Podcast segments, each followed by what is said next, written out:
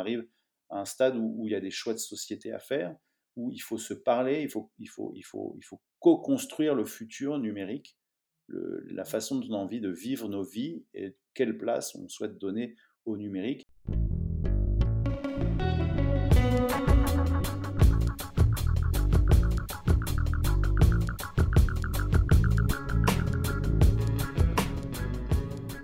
Bienvenue sur Oser, le podcast de l'engagement pour un monde durable. Je m'appelle Jean-Philippe Descas, citoyen engagé pour l'émergence d'un nouveau modèle de société, respectueux des limites physiques de notre planète, plus juste et plus solidaire. Dans Oser, je reçois des acteurs du changement qui nous racontent leur parcours, nous donnent des clés pour comprendre les enjeux de la transition et des pistes pour faire bouger les lignes. Oser est un podcast indépendant à but non lucratif et que j'anime de manière entièrement bénévole. Mon ambition est de participer à la prise de conscience citoyenne sur l'urgence d'agir et de changer de paradigme de société. Je souhaite aussi participer à faire rêver les gens à un autre monde, où les valeurs de partage, de collaboration, de bienveillance et de respect seront portées par tous. Si vous partagez ce désir avec moi, vous pouvez m'aider en parlant de ce podcast à votre entourage, en faisant la promotion des épisodes qui vous plaisent sur les réseaux sociaux, en laissant une note et un commentaire sur Apple Podcast ou tout simplement en me racontant comment vous vous engagez à votre tour. Et maintenant, place à l'épisode du jour. Bonjour Pierre Paco. Bonjour. Vous êtes cofondateur de Télécop et aujourd'hui j'aimerais discuter avec vous du secteur des télécoms en France pour comprendre comment il s'organise, quels sont ses enjeux face à la transition écologique et de quelle manière on peut s'y engager. Mais pour commencer, est-ce que vous pourriez vous présenter en quelques mots? Alors, bonjour, j'ai 37 ans et je vis en Bretagne Nord, euh, mais avec beaucoup d'allers-retours à Paris. j'ai cofondé Télécop l'année dernière. Euh, c'est une coopérative d'intérêt collectif proposer un opérateur qui accélère la transition écologique et solidaire dans les télécoms. Euh, quelques mots sur moi. Donc, j'ai suivi des études d'ingénieur en France et aux États-Unis. Euh, j'ai beaucoup travaillé sur les sujets de la préservation de l'homme et de l'environnement, d'abord dans le domaine de la construction, euh, puis dans les énergies renouvelables. Et j'ai découvert les entreprises coopératives en travaillant chez Enercop, qui est le fournisseur d'énergie renouvelable coopératif en France. Et enfin, euh, un petit clin d'œil, j'ai confondé il y a cinq ans une association pionnière dans l'agriculture urbaine à Paris qui s'appelle euh, Pépin Production et dans lequel je suis toujours actif aujourd'hui. Merci beaucoup Pierre pour, euh, pour cette introduction et, ce mot sur, sur votre parcours. Eh bien, je vous propose qu'on se lance directement dans le bain pour discuter du, du secteur des, des, télécoms et déjà en dire quelques mots pour comprendre comment est-ce que ça s'organise euh, quels sont les, acteurs Comment est-ce que ça fonctionne en France D'accord, c'est un vaste sujet, je vais faire de mon mieux. Oui, euh, j'imagine. Donc, euh, peut-être pour poser, c'est toujours plus facile de poser pour structurer un petit peu les choses. En gros, dans les télécoms, ce qu'on appelle télécoms, il y a quatre gros marchés.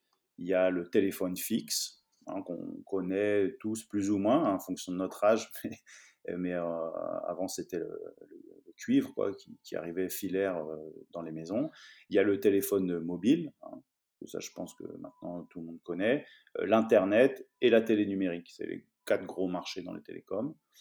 Euh, ensuite, il y a la, chaîne de valeur des télécoms. Donc dans, les télécoms, il y a les opérateurs, ce qui est Télécop hein, par exemple. On, est, on est considéré comme un opérateur, qui sont ceux qui amènent le service. Euh, aux usagers. Euh, il y a les équipementiers. Hein, c'est important, les équipementiers. Euh, en gros, il y a quand même des segments plutôt pro et, et, public. On connaît tous les équipementiers grand public, c'est les fabricants, par exemple, de, téléphones portables. Hein. Donc, par exemple, Fairphone, pour ne citer que, et puis d'autres qui sont plus gros. Et puis, il y a des équipementiers pro, on va dire, ceux qui fabriquent euh, euh, les, euh, les, antennes 4G, 5G, ceux qui fabriquent des serveurs, des systèmes d'interconnexion, qui sont aussi des énormes multinationales. Hein. ensuite, il y a les fournisseurs de contenu, qu'on connaît tous, hein, parce qu'on les utilise, les, les, fameux GAFAM, mais bon, on pourrait aussi citer en France Canal+, hein, c'est un fournisseur de contenu. Euh, et puis, euh, il y a les clients. hein, pro, particulier. Et enfin, ne les oublions pas, les pouvoirs publics, puisque les télécommunications en France sont régulées par un organisme de régulation qui s'appelle l'ARCEP, qui est une autorité qui vient s'assurer que les, consommateurs ne sont pas lésés, que la concurrence est bien mise en œuvre, que le, déploiement est bien fait sur l'ensemble du territoire et vient guider un petit peu le, marché des, télécoms. Alors, si on regarde d'un peu plus près maintenant hein, la téléphonie mobile, qui est donc un des, pans hein, des télécoms, des quatre que, que vous avez cités, comment est-ce que ça fonctionne au niveau de la téléphonie mobile pardon, et qui sont les grands acteurs et comment est-ce qu'ils s'organisent. Vous avez déjà dressé un peu euh, un semblant d'explication avec euh, les équipementiers, euh, ceux qui donnent le contenu, les opérateurs télécoms. Alors, qui sont ces différents acteurs? Comment est-ce qu'ils interagissent? Est-ce que ce sont parfois les mêmes, parfois pas? Quel est le rôle des pouvoirs publics dans, dans ce marché spécifique? Alors, sur la téléphonie mobile, on peut les citer, il y a les quatre grands opérateurs, ils sont Orange, SFR, Bouygues et Free. Hein, aujourd'hui en France. c'est ce qu'on appelle des, MNO, bon, c'est le terme, le jargon technique, c'est-à-dire que ces quatre opérateurs possèdent leurs infrastructures physiques propres, donc leurs antennes, leurs réseaux d'antennes, euh, qui sont, euh, on les a tous vus euh, sur les toits des immeubles, au milieu d'un champ, etc., qui permettent de distribuer, de distribuer le réseau. ils disposent aussi de leurs infrastructures en termes de, data center et vendent eux-mêmes leurs services. ça représente en France à peu près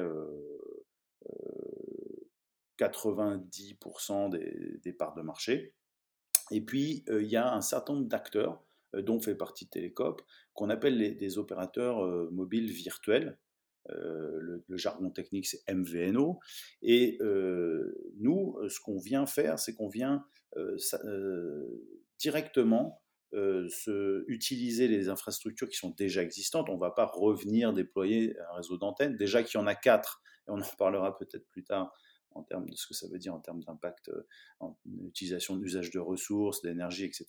Mais euh, déjà qu'il y en a quatre, on ne va pas s'amuser à venir en déployer un autre. Donc on va aller utiliser ce réseau existant-là, euh, s'interconnecter à celui-ci pour pouvoir offrir des services à nos abonnés. Et ça, c'est le, le modèle opérateur virtuel. Donc il y en a déjà un certain nombre en France qui sont positionnés soit spécifiquement pour des marchés de professionnels, pour des usages aussi des objets connectés, qui est en ce moment en train de, d'exploser de façon exponentielle, et on en reparlera peut-être ensuite. voilà. Alors, je comprends pas bien une chose au niveau de l'intérêt en fait d'avoir des, opérateurs virtuels par rapport à, ceux qui ont déjà la base d'équipement. C'est pourquoi? C'est pour leur ramener du business? C'est pour avoir plus de clients? Quel est, en fait l'intérêt ou pourquoi se sont créés en fait ces différents types de structures? Alors, les opérateurs virtuels, ils arrivent sur une dynamique de création de, nouveaux, de nouvelles offres, de nouveaux services, d'innovation finalement. Elles permettent d'aller, j'ai envie de dire, titiller les gros sur des segments ou des secteurs sur lesquels ils sont trop gros pour y réfléchir ou proposer une offre cohérente. et je peux donner évidemment l'exemple de Télécom, c'est que on arrive et on dit aujourd'hui le marché tend vers le tout illimité. On est sur une compétition très agressive entre les gros qui dit moi je suis moins cher, moi je suis moins cher et je donne toujours plus, toujours plus, toujours plus. ce qui est totalement décorrélé de, des usages réels des abonnés. Et du coup, on se positionne sur le marché en disant ce qu'on propose, nous, c'est quelque chose de différent, c'est quelque chose où vous allez payer en fonction de la consommation réelle. Et en plus de ça, on va développer des services pour allonger la durée de vie des téléphones, pour vous permettre aussi d'aller vers une meilleure prise en compte de la sobriété numérique. Tout un tas de choses que les gros, entre guillemets, ne sont pas assez agiles pour faire. D'accord, donc un petit peu comme les néobanques, entre guillemets, euh, qui, euh, qui opèrent avec euh, d'autres banques qui, elles, ont une licence bancaire et qui, en gros, utilisent cette licence bancaire pour offrir d'autres services que ces banques ne seraient pas forcément capables ou en mesure de, sortir avec une telle flexibilité ou rapidité ou, euh, innovation. Oui, c'est un bon parallèle et j'en profite du coup pour compléter peut-être. Ce qui est intéressant, euh, et je ne l'ai pas dit dans l'introduction, mais le secteur des télécoms par rapport à, d'autres secteurs euh, de, du même genre, on pourrait comparer ça au secteur de l'énergie, on pourrait comparer ça au secteur de l'eau, finalement, parce qu'on apporte un service jusqu'au domicile en fait, ben, dans le secteur, par exemple, de l'énergie, le réseau national, le réseau de transport de l'énergie, il est géré par une entité publique. Et ensuite, les services et la distribution et l'opération jusqu'au client final est privé. Et dans les télécoms, il y a un choix qui a été fait. Hein, c'est un choix aussi qui, qui a été fait à l'époque par un gouvernement pour des raisons euh, X ou Y, je ne reviens pas dessus, euh, de, de, de, privatiser intégralement ce marché-là, puisqu'avant, euh, les, infrastructures en France, c'était France Télécom, et c'était du coup, effectivement, public.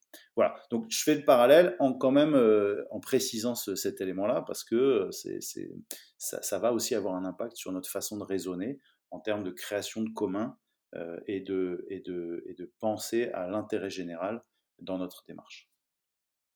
Bah, venons-en peut-être euh, directement euh, aux enjeux du coup. est-ce que quels sont en fait les, enjeux du secteur des télécoms? Alors ça c'est peut-être un peu large comme question.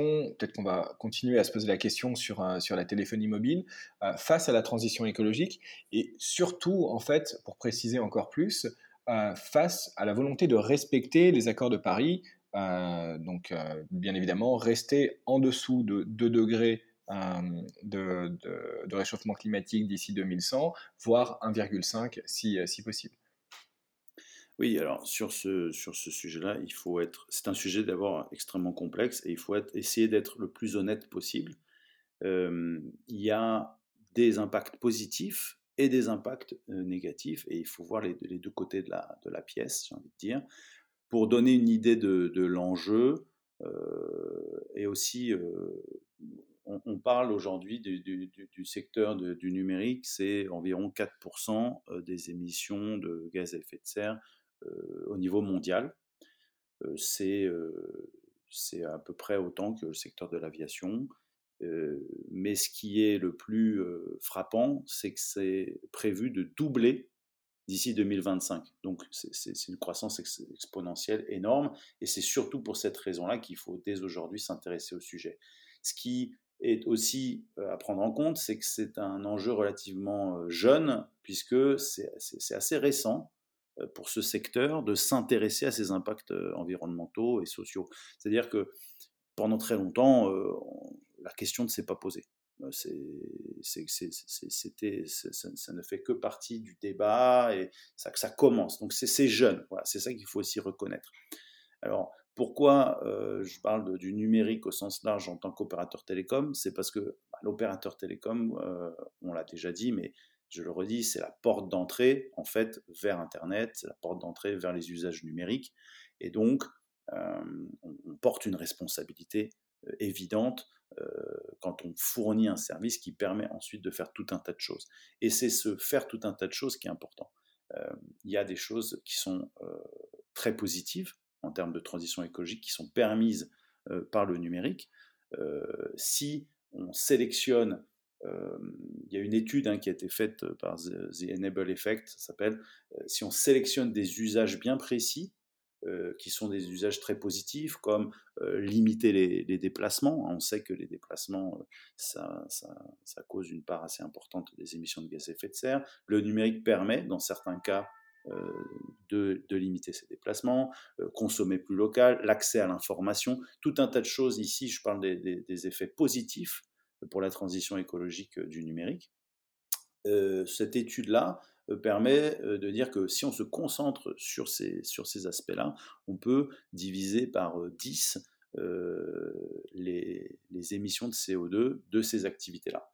Maintenant, il y a aussi le côté face de la pièce. Le côté face de la pièce, c'est que la croissance exponentielle des usages est un gouffre énergétique potentiel euh, et c'est aussi le, numérique, pour l'utiliser, il nous faut des équipements. Et donc, j'en ai parlé tout à l'heure, des fameux des équipementiers, c'est une, un peu une, forme de pollution numérique qui est délocalisée, puisque en France, en tout cas, on la voit peu, hein, quand même, mais pour fabriquer nos data centers, nos antennes et surtout nos téléphones, hein, par exemple, il faut aller chercher des ressources, il faut aller dans les mines, il faut extraire des, métaux, et ça, c'est une, source de pollution assez importante et aussi une, source d'empreinte carbone forte, hein, puisque toute l'énergie qui est utilisée pour fabriquer nos téléphones, les transporter, ça, ça représente une part très significative du bilan carbone global. Et, enfin, je mentionne aussi dans la transition écologique l'âme, la, personne, puisqu'aujourd'hui, on, on, commence à comprendre l'impact négatif qu'ont tous ces phénomènes d'addiction sur, notre, sur notre capacité de concentration. Et du coup, c'est aussi une source de consommation de notre temps de cerveau, ce fameux temps d'écran, qui, qui, a aussi un impact finalement sur ce qu'on est capable de faire dans, dans notre quotidien. Ah, c'est très intéressant, on y reviendra après parce que c'est vrai que c'est un sujet qui, me parle beaucoup, cette histoire de, temps d'écran et, d'addiction. et j'avais notamment participé au, début à l'association qui avait été lancée par, par Tristan Harris sur Human Tech, l'ancien euh, responsable de, l'éthique chez, Google, qui, s'est justement euh, un peu rendu compte de, tout ça et qui, et, qui l'a mis au jour au sein de, Google. Malheureusement, ça n'a pas donné énormément de choses et qui apparaît dans un documentaire Netflix qui s'appelle Derrière nos écrans de fumée, qui résume assez bien ces, problématiques. mais si on en revient déjà juste à l'empreinte carbone du numérique et de, la, téléphonie, pour résumer un petit peu ce que, vous dites, Pierre, en gros, il y a deux choses qui, qui impacte très fortement aujourd'hui euh, le, climat euh, avec la téléphonie, c'est d'une part la consommation euh, qui est faite sur, les téléphones, donc les, données, donc j'imagine les photos, les vidéos consommées, les échanges via, le, téléphone, et d'autre part en fait les équipements, à savoir notre téléphone ou notre ordinateur dans, le cas d'un ordinateur et non pas de, de, la téléphonie mobile, et aussi les équipements qu'on utilise. Mais quelle est la proportion en fait de cet impact aujourd'hui euh, et comment est-ce qu'on fait en fait pour maîtriser ça? Est-ce que euh, les gens en ont conscience? Est-ce que les, acteurs publics en ont conscience? Est-ce que les opérateurs ou les acteurs privés en ont conscience? Et qu'est-ce qu'on fait en ce moment pour essayer de, résoudre en fait euh, cette équation? Oui, c'est une très bonne question et je je vais, reprendre un petit peu ce que je dis tout à l'heure. Je pense que la prise de conscience, elle est récente. Elle est, assez jeune, mais euh, elle est encore assez prémisse. Et c'est une des raisons pour laquelle euh, on, a, on a créé Télécop aussi. C'est pour accélérer cette prise de conscience, pour accélérer les débats. Euh, il y a aussi d'autres structures qui aujourd'hui émergent, des associations. Alors je peux en, citer quelques-unes comme ça, mais euh, par exemple, euh, la fresque du numérique, c'est une, genre d'adaptation de la fresque du climat, hein, qui est un, une fabuleuse outil d'animation euh, sur les enjeux du, climat en groupe. c'est comme un, serious game, si vous voulez, qui se fait en, virtuel ou en réel. Et donc, il y a une déclinaison sur le numérique qui est, aussi que je vous recommande de faire. On peut les organiser en entreprise ou entre amis, etc. C'est assez chouette et qui contribuent aussi, ces autres initiatives-là, en fait, elles viennent euh, contribuer à cette prise de conscience. Donc, on n'est pas, nous, on a décidé de le faire sous la forme d'une entreprise, en fournissant euh, un, service de télécom, en devenant une coopérative dans les télécoms, parce qu'on pense que c'est une des responsabilités des télécoms qui aujourd'hui n'est pas, n'est pas ou trop peu portée par les opérateurs présents, mais il y a aussi tout un réseau d'associations qui portent ce message-là, et il y a aussi les pouvoirs publics qui s'y intéressent. Euh, vous l'avez cité, et du coup, je peux peut-être en dire deux mots euh, de ce qui se passe en ce moment. Ça bouge. Alors, ça bouge pas mal, et on a été impliqué, je dirais presque dans, l'ensemble de ces, grands, mouvements, puisqu'ils nous ont, été appelés à y contribuer. Au niveau du Sénat, au niveau du Sénat, le Sénat s'y est intéressé cette année et ils viennent là en, janvier de valider cette première étape du, travail qu'ils ont appelé, le titre exact m'échappe, mais c'est autour du, numérique responsable. Et ils ont fait une série de recommandations pour un projet de loi et parmi lesquelles, j'en cite quelques-unes pour que ça donne une idée concrète à, vos auditeurs, mais il y a euh, l'idée qu'il faut former dès le plus, dès le plus jeune âge euh, à la sobriété numérique. C'est vrai, on ne se pose pas la question, mais on ne nous a jamais parlé, enfin moi en tout cas, on n'a jamais parlé durant euh, mes études, même dans les études après supérieures, hein, de ce sujet-là. Et donc c'est un point sur lequel ils ont, ils ont pas mal insisté.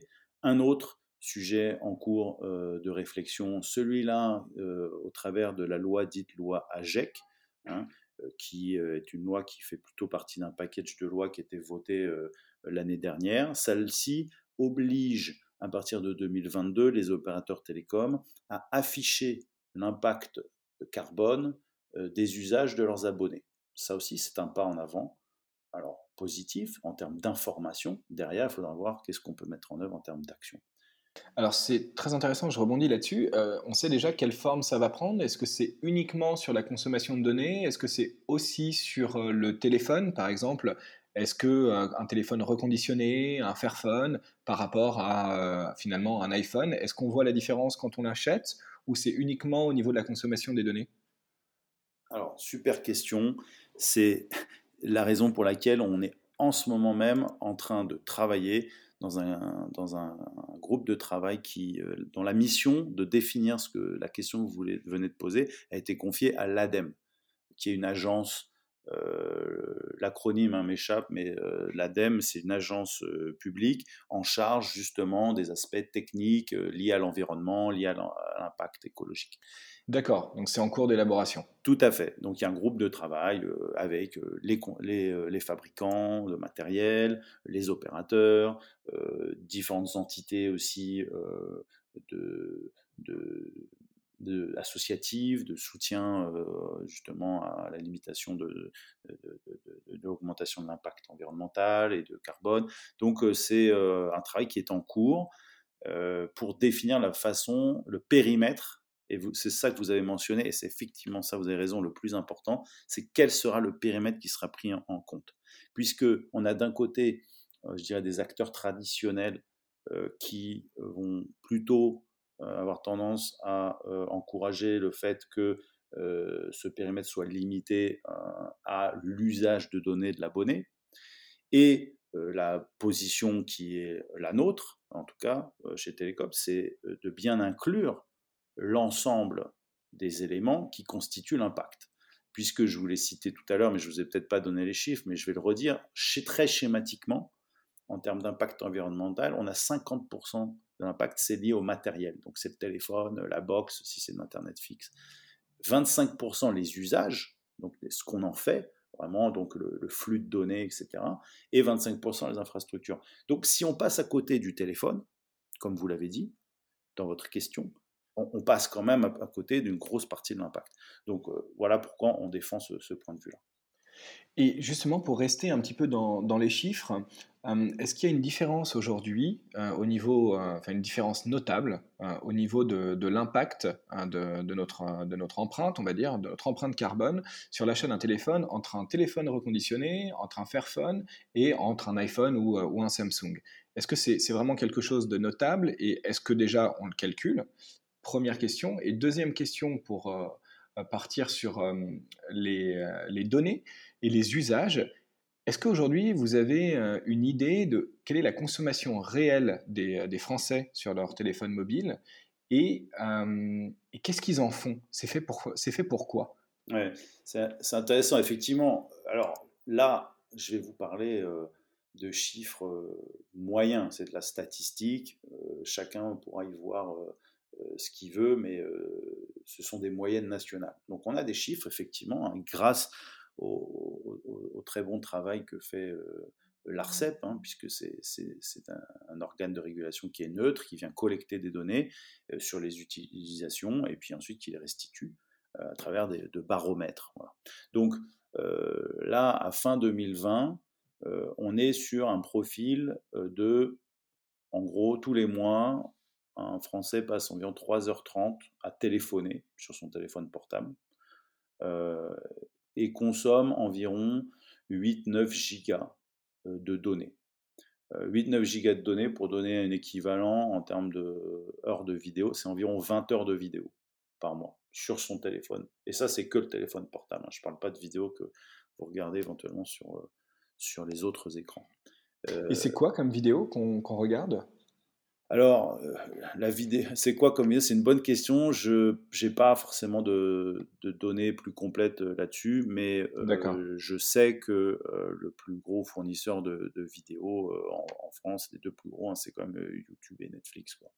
D'accord, parce que je n'ai plus les chiffres non plus, mais je sais que le Shift Project avait fait justement une étude là-dessus, et, je me rappelle que bah, déjà il y avait aussi la pornographie qui arrivait en, en, en, très... En tête, en tête la pornographie, ça, je, ça effectivement je, le sais, mais je ne pourrais pas vous dire dans quelle proportion. Puis il y avait pas mal les vidéos de chats aussi. donc c'était donc j'ai plus les chiffres, mais je sais que c'était assez dingue de se dire qu'en fait la, la, grosse consommation de ces données, c'était en gros du, du porno et des vidéos de chats. Oui, ce qu'on pourrait euh, classifier comme des usages de, loisirs, euh, plus que des usages euh, d'éducation, quoi, par exemple. Et, ce que je peux vous dire, ce que je connais comme ça de, mémoire en, termes de chiffres, c'est que il y, a, environ 30 à 40 des Français qui sont effectivement abonnés à un service de vidéo en ligne. Euh, ça, donne, euh, une idée aussi de, la proportion de gens qui regardent régulièrement des contenus euh, de type loisirs. Et Pierre, vous, vous mentionnez qu'aujourd'hui, par le téléphone, c'est à peu près 8 ou 9 gigas en moyenne par mois qui sont consommés de données par, par un Français. Et est-ce qu'on sait ce que ça représente, ça, comme en équivalent CO2, c'est 8-9 gigas? Euh, alors, il y a effectivement, vous avez mentionné le, Shift Project tout à l'heure, c'est une très bonne référence, donc euh, c'est pareil, hein, c'est important de le dire, de, pointer aussi euh, les auditeurs vers les bonnes sources d'informations. Le Shift Project donne beaucoup de... Ils ont fait un rapport sur le numérique et qui était quand même très bien référencé en termes de chiffres, et je crois effectivement qu'il y a des chiffres pour essayer de faire une approximation euh, d'équivalent carbone entre les gigas consommés et euh, l'usage.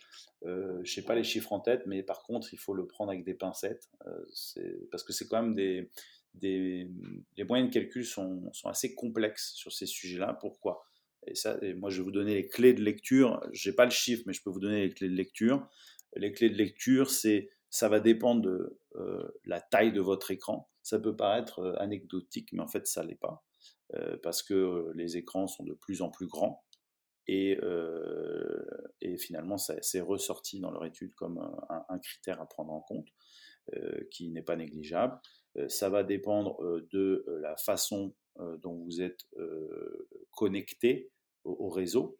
C'est-à-dire qu'on ne va pas avoir le même impact si vous êtes sur euh, la 3G, la 4G, la 5G euh, ou euh, par exemple en Wi-Fi.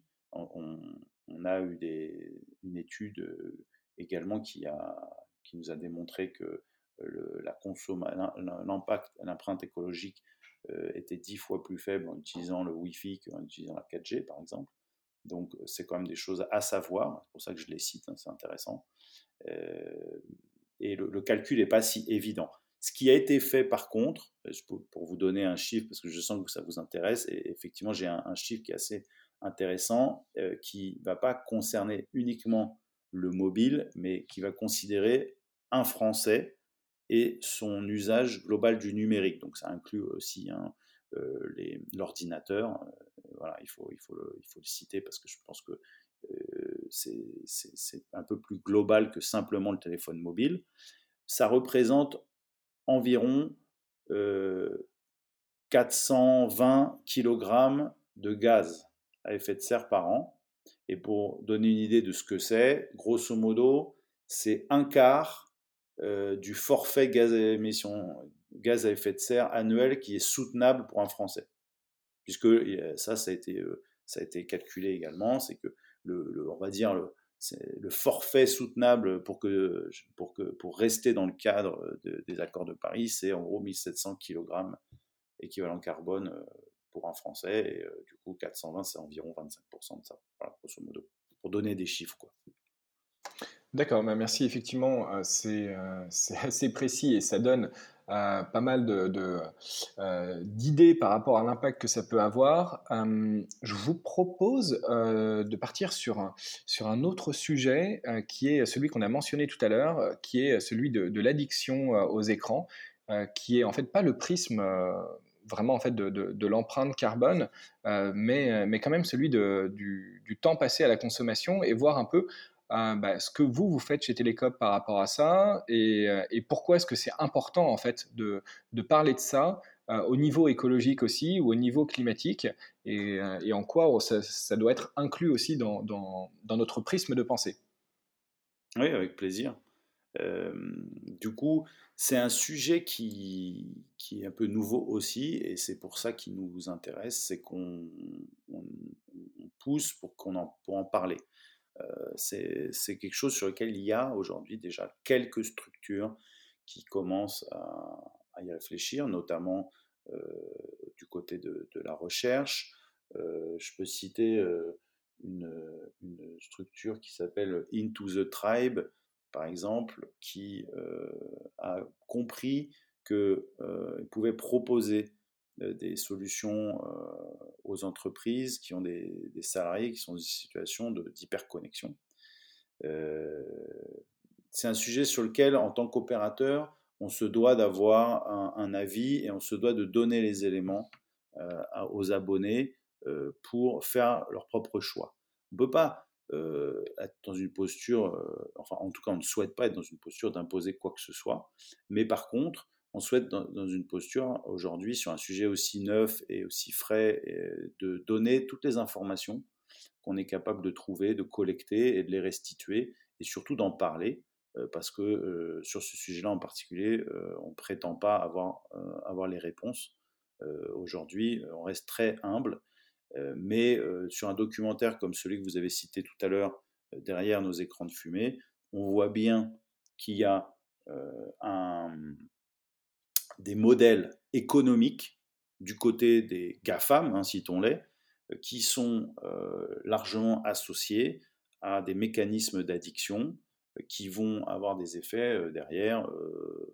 je ne les recite pas, mais évidemment que plus on va passer de temps devant un écran, plus on va augmenter son empreinte écologique du numérique, et d'autant plus si c'est des vidéos ultra addictives qui s'enchaînent, qui s'enchaînent, qui s'enchaînent. Et l'impact social est aussi très important dans ce cas-là, puisque on, a régulièrement des cas de gens qui se retrouvent isolés, qui perdent le contact aussi avec ne serait-ce leurs amis et leurs familles. Et je pense que de plus en plus dans notre entourage, on en connaît. Et du coup, ça pose une question que j'élargis, du coup j'élargis un petit peu votre question au niveau du modèle économique des GAFAM. Euh, là, je ne parlerai pas de la fiscalité, qui est un autre sujet, on pourra en parler peut-être après, euh, mais euh, leur modèle est basé du coup sur ce, temps de cerveau qui permet de, récupérer aussi la donnée qui ensuite est vendue. Et une des solutions du coup que l'on propose chez Télécom et, qui n'est pas évidente, hein, il, faut, vraiment être humble, je le redis là sur ces sujets-là, c'est d'aller au maximum euh, défendre et proposer des solutions qui viennent du monde de l'open source, euh, du logiciel libre, euh, sur des solutions aussi portées éventuellement par des coopératives ou des fondations qui ont un modèle économique différent. on cite toujours l'exemple de Wikipédia, parmi les plus gros sites qui, mondiaux en termes de trafic, le seul qui a un modèle économique euh, différent des autres, c'est euh, Wikipédia, euh, puisque c'est basé sur un modèle de don, et ça n'empêche pas ce site d'être parmi le top 5 mondial hein, des sites Internet en termes de nombre de consultations. Donc ça veut dire que des modèles alternatifs, ce n'est pas forcément une petite initiative dans son coin ou une petite association par-ci par-là. oui, donc c'est pour ça que c'est important de quand même citer Wikipédia aussi en, en exemple, qu'on peut faire des choses aussi bien et de très grande échelle, à très grande ampleur, avec un impact très positif, euh, en étant basé sur un modèle économique qui n'utilise pas le temps d'écran et le, jus de cerveau, entre guillemets, des utilisateurs comme le cœur de son modèle économique. Alors Pierre, je vous, interromps ici peut-être pour clarifier quelque chose. pourquoi est-ce que c'est important pour les opérateurs de, de jouer ce rôle? C'est parce que très souvent, quand on achète un téléphone, alors c'est peut-être pas forcément le cas en France, mais en tout cas, ça l'est très souvent dans le reste du monde. Euh, et encore une fois, dans ce même documentaire qu'on a cité tout à l'heure, il cite l'exemple de, la Birmanie avec, euh, avec Facebook, c'est qu'il y a déjà des applications qui sont préinstallées sur, euh, sur le téléphone et qui du coup facilitent l'utilisation de, certaines applications. Ou alors, dans les forfaits, il, il va y avoir par exemple des partenariats avec certains acteurs. comme, je dis n'importe quoi, mais Spotify, Deezer pour de la musique, YouTube pour, pour de la vidéo, etc. Et en changeant en fait ce type de partenariat, en favorisant l'utilisation d'autres applications, euh, par exemple pour des messageries plus sécurisées ou qui fonctionnent sur un autre modèle en dehors de euh, WhatsApp, Messenger, etc. On peut utiliser, je dis par exemple Signal. Euh, ça, c'est des choses que vous vous poussez avec avec Télécop. Est-ce que c'est est-ce que c'est ça dont vous parlez? Oui, c'est un exemple parmi d'autres, effectivement, et, on considère que ça fait 100% partie de notre, de notre rôle et de notre responsabilité vis-à-vis de nos abonnés, de nos sociétaires, mais pas seulement, vis-à-vis de l'ensemble euh, de nos parties prenantes. Euh, vous avez cité l'exemple de, WhatsApp Signal.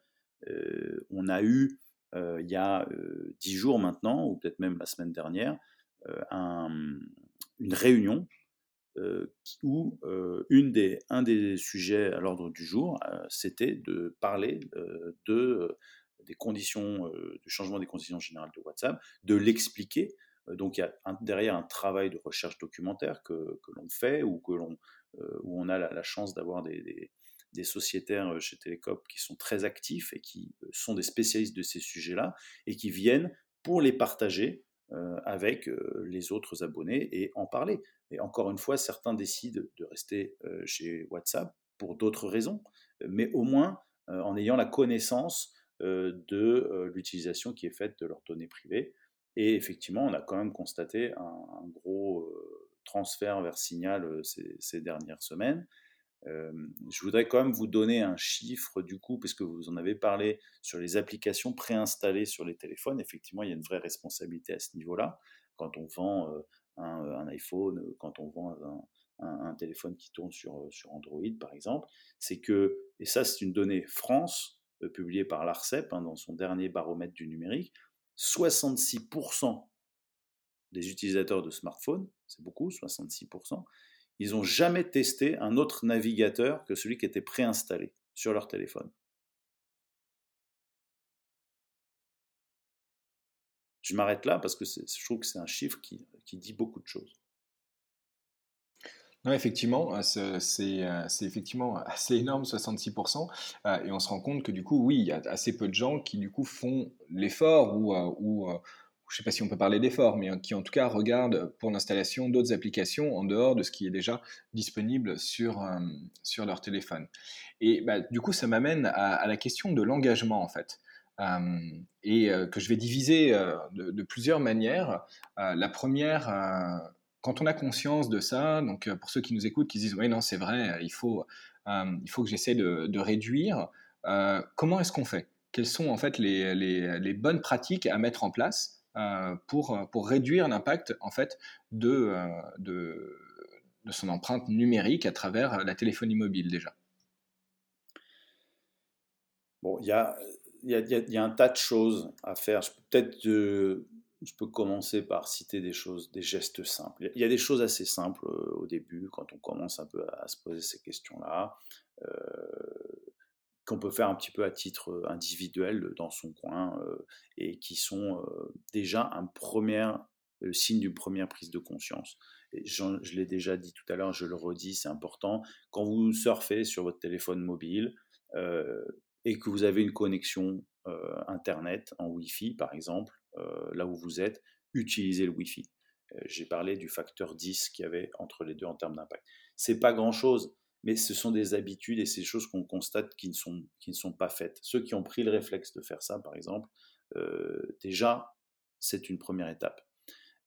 ensuite, il y a un lien aussi assez fort entre les, phénomènes addictifs dont on a parlé et la possibilité d'avoir de changer finalement sa façon d'utiliser son, son, téléphone portable. Donc, tout ce qui va être de l'ordre des notifications qui viennent sans cesse nous rappeler à regarder notre écran, c'est aussi, c'est aussi un sujet sur lequel on peut modifier la configuration de son téléphone. On peut aussi, sur tous les téléphones maintenant, se fixer des limites, fixer soi-même ses propres limites. Et en faisant ça, finalement, prendre conscience. Au début, j'en ai fait l'expérience moi-même, je, la témoigne, je peux en témoigner, c'est que je me dis, bon, bah, je me mets, je ne sais plus combien j'avais mis, une limite de 3 ou 4 heures de temps d'écran par jour. je me disais, je, suis large, il n'y a aucun problème, puisque je travaille quand même en grande partie sur mon écran d'ordinateur. mon téléphone, j'utilise plutôt pour téléphoner la plupart du temps. Et en fait, on prend conscience en faisant ça que finalement, on n'est pas du tout là où on pensait être. Alors moi, j'étais régulièrement au-dessus. Et après, j'ai compris pourquoi, comment, etc. Et ensuite, ça permet de faire une espèce de... Ça, c'est la, la, démarche qu'on peut faire de son, dans son coin pour déjà comprendre, s'auto-évaluer et, se poser, commencer à se poser des questions. Ensuite, l'autre, les autres choses, il y a, y a plein d'autres choses qu'on peut faire, évidemment. il y a... Ben, quand même, euh, on peut rejoindre un opérateur euh, avec lequel on est aligné en termes de valeur. Donc ça, c'est Télécop, fais la petite pub, mais bon, c'est aussi pour ça qu'on est là. C'est pour ça qu'on a créé Télécop. C'est pour se retrouver avec d'autres gens et pouvoir s'encourager les uns les autres et aussi pouvoir essayer d'avoir un poids sur d'autres acteurs. Parce que seul, c'est très difficile de peser face à un, Orange, un, Apple, enfin des, des gens comme ça. Donc en étant, en se regroupant ensemble derrière euh, un, collectif, euh, on peut venir euh, poser des nouvelles idées, proposer des innovations, proposer de, s'engager et d'essayer de commencer à avoir du poids, un peu plus de poids sur ce qui se passe à l'échelle régionale, nationale, etc. Donc ça, c'est aussi quelque chose qu'on peut faire pour, pour aller plus loin. Il y a aussi tout un tas de leviers sur euh, son téléphone, l'appareil physique du téléphone, c'est s'il vous plaît, ne changez pas de téléphone si vous n'en avez pas besoin. Et ça, c'est quelque chose qui, euh, aujourd'hui, en France, est une pratique euh, catastrophique, c'est le fait de subventionner ou d'encourager le changement de, téléphone pour un euro qui est un euro fictif, puisqu'en fait, au final, c'est prouvé qu'on paye, vous allez payer plus cher votre téléphone. Mais mais ce mécanisme économique d'incitation au renouvellement tous les ans, tous les deux ans euh, du téléphone est un mécanisme euh, euh, qui, est négatif, puisqu'on a vu tout à l'heure que c'était une grande partie de l'empreinte était liée au téléphone. Donc gardez vos téléphones, réparez-le, mettez-le à jour. Il y a aussi des problématiques d'obsolescence programmée, hein, on, on, le sait très bien, et du coup c'est pour ça qu'on se mobilise aussi euh, sur ces problématiques-là, de rallonger la durée de vie, de réparer les téléphones. Là, on, est en train de réfléchir à valoriser euh, l'indice de réparabilité qui devient obligatoire depuis le 1er janvier 2021. Je le dis parce que tous les vendeurs ne le mettent pas en avant. Aujourd'hui, en France, euh, et je crois que c'est aussi européen, l'indice de réparabilité est obligatoire sur les téléphones portables. Donc, quand on achète un nouveau téléphone, et si on a vraiment besoin d'en changer, il faut regarder euh, cet indicateur-là. C'est important. C'est un gage d'allongement de, sa durée de vie. À la fois, ça regarde un tas de sous-critères, à la fois de l'ordre de euh, combien de temps seront disponibles les pièces détachées, combien de temps s'engage euh, le fabricant à s'assurer que les mises à jour sont possibles, etc., pour lutter aussi contre l'obsolescence logicielle et euh, le changement de batterie, casser son écran. On sait que le chiffre est, absolument incroyable. Il euh, faudra peut-être me corriger si je dis une bêtise, mais c'est euh, plus de la moitié, et c'est encore plus que ça, mais je dis que ça pour être plutôt euh, pas, pas trop exagéré le chiffre, mais c'est plus de la moitié des gens cassent l'écran de leur téléphone la première année. Or, quand on voit à quel point c'est compliqué sur certains téléphones juste de remplacer un écran, on on comprend aussi pourquoi des fois les gens craquent et puis vont juste acheter un nouveau téléphone. Mais, c'est catastrophique ça d'un point de vue systémique. d'un point de vue macro-systémique, et c'est pour ça que aujourd'hui, un de nos, de nos piliers de, de réflexion, c'est comment est-ce qu'on fait pour accompagner, sensibiliser sur l'allongement de la durée de vie des, des téléphones. Alors maintenant qu'on a vu un peu au niveau personnel tout, tout ce qu'on peut faire, euh, c'est vrai que bah, moi, je me permets d'ajouter aussi que, effectivement, sur la réparabilité, euh, l'autre avantage, c'est un, gain euh, en argent, puisque même racheter un nouveau téléphone quand on casse juste son écran ou quand on a un problème de batterie, bah, ça, peut coûter de l'argent si on ne change pas directement de forfait, et qu'il y a des, options, avec notamment le Fairphone, et qui, qui, permettent en fait de changer soi-même les, les pièces détachées. Donc ça, c'est quand même assez, assez chouette, je trouve. Hein, puisque bah, ça permet d'éviter de, devoir racheter un nouveau téléphone. Et, je pense que même parfois c'est un peu embêtant pour tout le monde, pour changer les contacts, etc. je suis pas sûr que tout le monde le, fasse avec joie. Non, c'est sûr. Et il y a important de mentionner Fairphone, effectivement, parce que c'est celui qui aujourd'hui a la meilleure note en termes d'indice de réparabilité, suivant le, ce nouvel indicateur. Mais on peut aussi, aussi citer d'autres solutions euh, qui commence à, émerger, comme celle de la, location euh, longue durée de, téléphone dans une coopérative qui s'appelle Common, et qui est une autre solution aussi d'allongement de la durée de vie, puisque plus vous allez garder euh, longtemps votre téléphone, moins vous allez payer cher. Et en un sens, ça vous encourage à, en prendre soin. Et eux, d'ailleurs, vous, fournissent tous les services de réparation associés, puisque c'est un, c'est un package complet. D'accord. etc. Ah, c'est hyper intéressant. Donc, euh, c'est, on change complètement en fait le, modèle où on paye une assurance justement euh, euh, tout au long de la, durée de vie. C'est plus on le garde longtemps, moins on paye cher. Exactement. D'accord.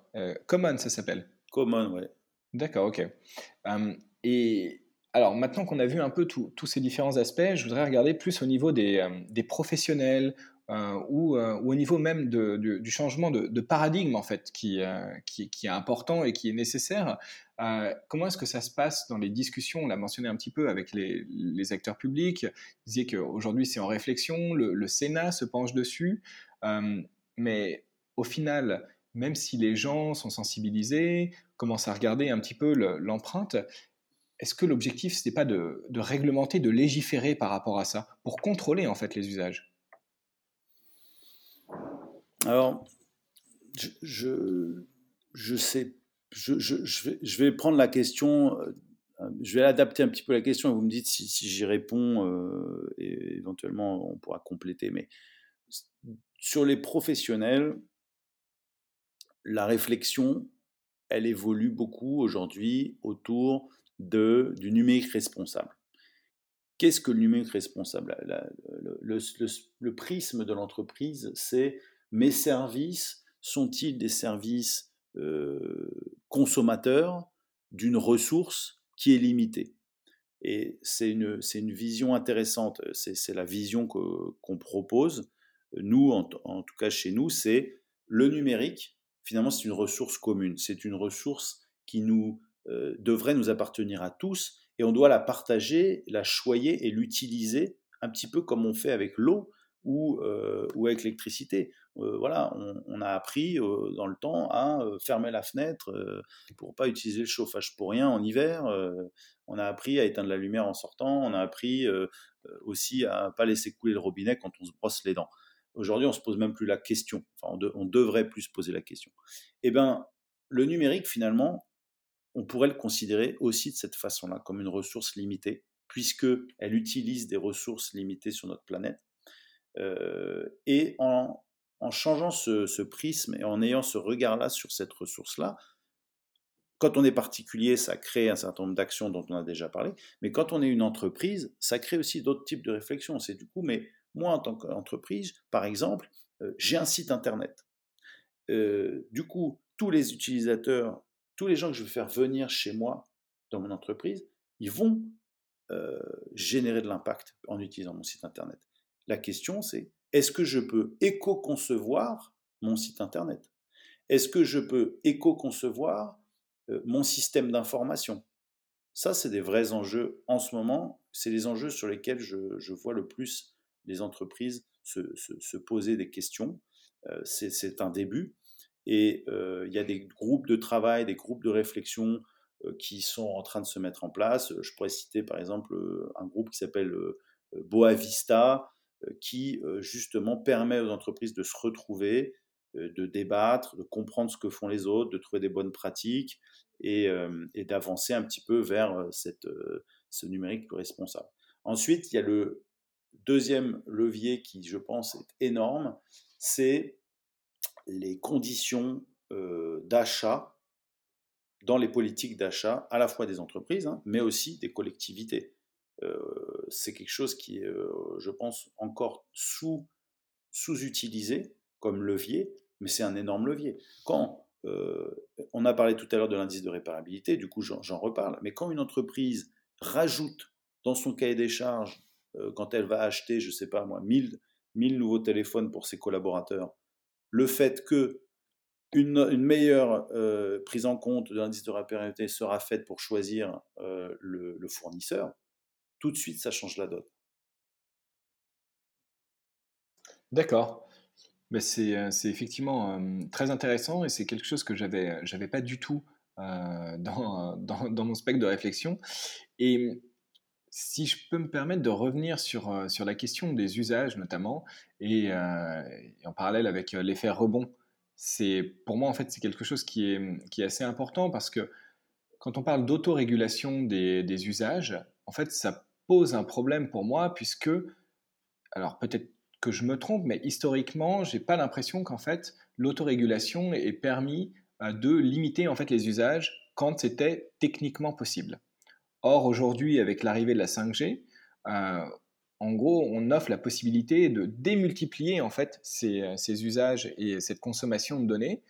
Comment est-ce qu'on fait euh, face à ça? Euh, Est-ce euh, est-ce qu'il faut justement limiter et de quelle manière les, usages? Oui, on n'a pas encore parlé effectivement de, cet effet rebond, mais évidemment c'est un sujet, un vrai sujet. c'est un sujet dans le secteur de l'énergie qui est bien connu, bien étudié, euh, etc. Ça l'est aussi euh, dans le secteur de la consommation de, données. Euh, c'est évidemment que la 5G va, même si la technologie en tant que telle est plus performante d'un point de vue énergétique, elle est, c'est largement annulé, ce gain est largement annulé par l'effet rebond. Et le fait que les utilisateurs euh, vont avoir une, telle facilité à consommer des nouveaux services que la, consommation totale finale euh, va croître de façon exponentielle. Aujourd'hui, euh, sur votre question précise de comment on régule, comment on fait, je n'ai pas forcément une réponse. et je pense qu'il y a beaucoup de gens qui se posent cette question-là. La, seule indication que, je peux vous donner, c'est la réflexion justement sur l'illimité. Euh, si on considère la ressource numérique comme une ressource illimitée, je reviens à mon, sujet de ressources, mais évidemment que ce n'est pas visible. Évidemment que euh, on ne se soucie pas de l'effet rebond. Si on commence à changer son, tous notre prisme pour se dire cette ressource-là, choyons-la, considérons-la comme un bien commun qu'il faut partager et qu'il faut aussi, dont il faut aussi laisser euh, la, possibilité aux générations futures d'en bénéficier. C'est ça aussi la question du développement durable, c'est qu'est-ce qu'on laisse aux générations futures. À ce moment-là, ça change vraiment la façon dont on voit les choses. Et du coup, ça pousse, en effet, comme vous l'avez dit, à se poser la question de quels sont les usages euh, qui contribuent positivement à nos vies et quels sont les usages euh, qui euh, finalement n'ont que très peu d'intérêt et viennent en quelque sorte détruire ou annuler les effets positifs du numérique.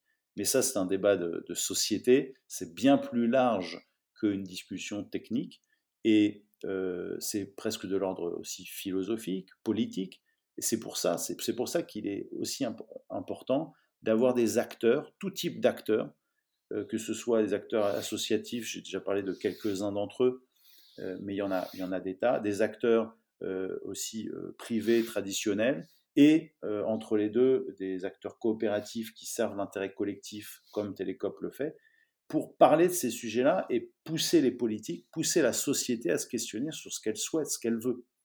Et euh, la réponse est complexe, je vous l'accorde. Du coup, je ne réponds pas forcément à votre question, mais, mais en vrai, on arrive là. On arrive à un stade où, il y a des choix de société à faire, où il faut se parler, il faut, il faut, il faut, il faut co-construire le futur numérique, la façon dont on a envie de vivre nos vies et quelle place on souhaite donner au numérique. Est-ce qu'on souhaite donner une place infinie au numérique et, finalement, euh, si je caricature à l'extrême, hein, euh, être super connecté euh, ce qui sera euh, une possibilité technique, euh, je n'en doute pas, dans les 10, 20, 30 prochaines années, on pourra tous être hyper connectés directement.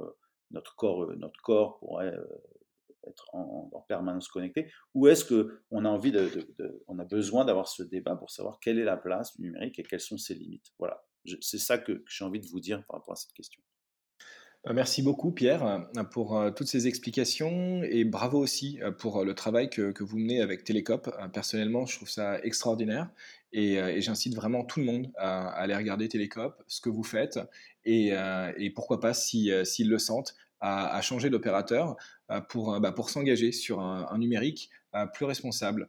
Voilà, donc euh, merci encore Pierre d'être euh, venu euh, au micro de, de Oser pour, pour parler des télécoms. Et puis ben, je vous souhaite bon courage et je vous dis à très bientôt. Merci beaucoup, c'était un vrai plaisir. À très bientôt.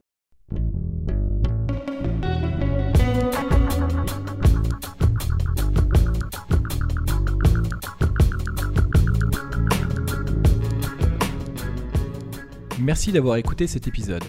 J'espère qu'il vous a plu et que cela vous donne envie d'agir à votre tour. Si vous êtes en quête de changement professionnel, je vous invite à écouter les épisodes de la saison 1. J'ai la chance de rencontrer des alumni d'écoles de commerce, des ingénieurs, des architectes ou des chercheurs qui ont opéré une rupture dans leur carrière après un parcours classique pour œuvrer à travers leur métier à un monde durable. Avec eux, j'aborde la question centrale du changement, de ses freins autant sociaux que financiers, afin de lever les barrières et d'encourager ceux qui se posent des questions à sauter le pas. Ces entretiens sont une vraie source d'énergie positive à consommer sans modération. Si vous souhaitez mieux comprendre les enjeux d'un secteur ou d'un métier face à l'urgence écologique, allez voir du côté de la saison 2. Je donne la parole à des professionnels qui nous expliquent à travers leur prisme comment ils voient leur métier, ce qu'il faut changer, pourquoi et comment, afin de tenir les accords de Paris et limiter le réchauffement climatique à 2 degrés d'ici la fin du siècle. Si vous êtes perdu, allez voir du côté des associations comme la Fresque du Climat ou les Shifters. Vous y trouverez d'autres personnes qui, comme vous, veulent agir, mais ne savent pas forcément par où commencer. C'est toujours bon d'être épaulé dans ces moments. A bientôt pour un prochain épisode, et d'ici là, osez